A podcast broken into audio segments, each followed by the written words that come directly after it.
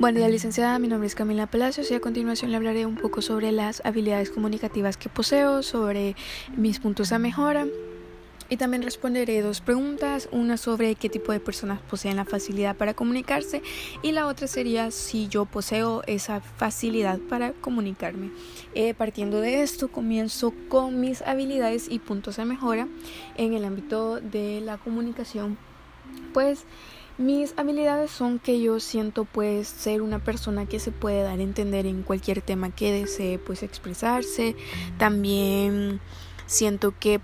puedo entretener a un público, sé exponer, tengo un léxico pues no perfecto, pero sí es bastante amplio, que pasándonos al tema de los puntos a mejora, el léxico también sería uno de estos, puesto que como le mencionaba, eh, siento que lo tengo bastante amplio, más no perfecto, porque siento que igual siempre hay cosas nuevas que uno puede ir aprendiendo y se pueden ir incluyendo para no siempre estar utilizando como el mismo, mismo tipo de vocabulario.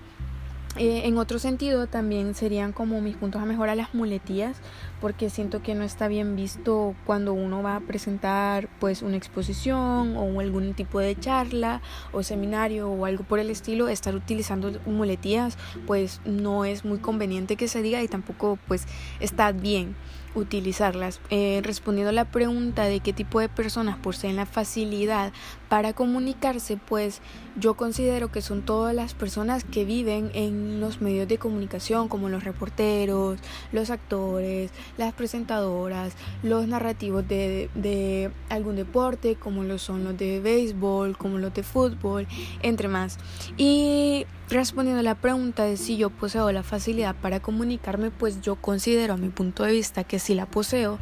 puesto que no es un algo que se me haga difícil. Siento que si alguien me dice tendrás que dar una charla sobre esto, pues estudio todo lo que se tenga que estudiar, lo que tenga que ver.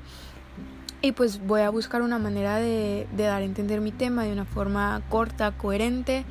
y pues entretenida para que las personas no se aburran y siempre y cuando todo quede claro pues hasta el punto de hoy pues siento que lo he logrado eh, no a la perfección claramente pero pues he ido aprendiendo con el pasar del tiempo. Y con esto termino mi presentación que tenga buen día y muchas gracias por su atención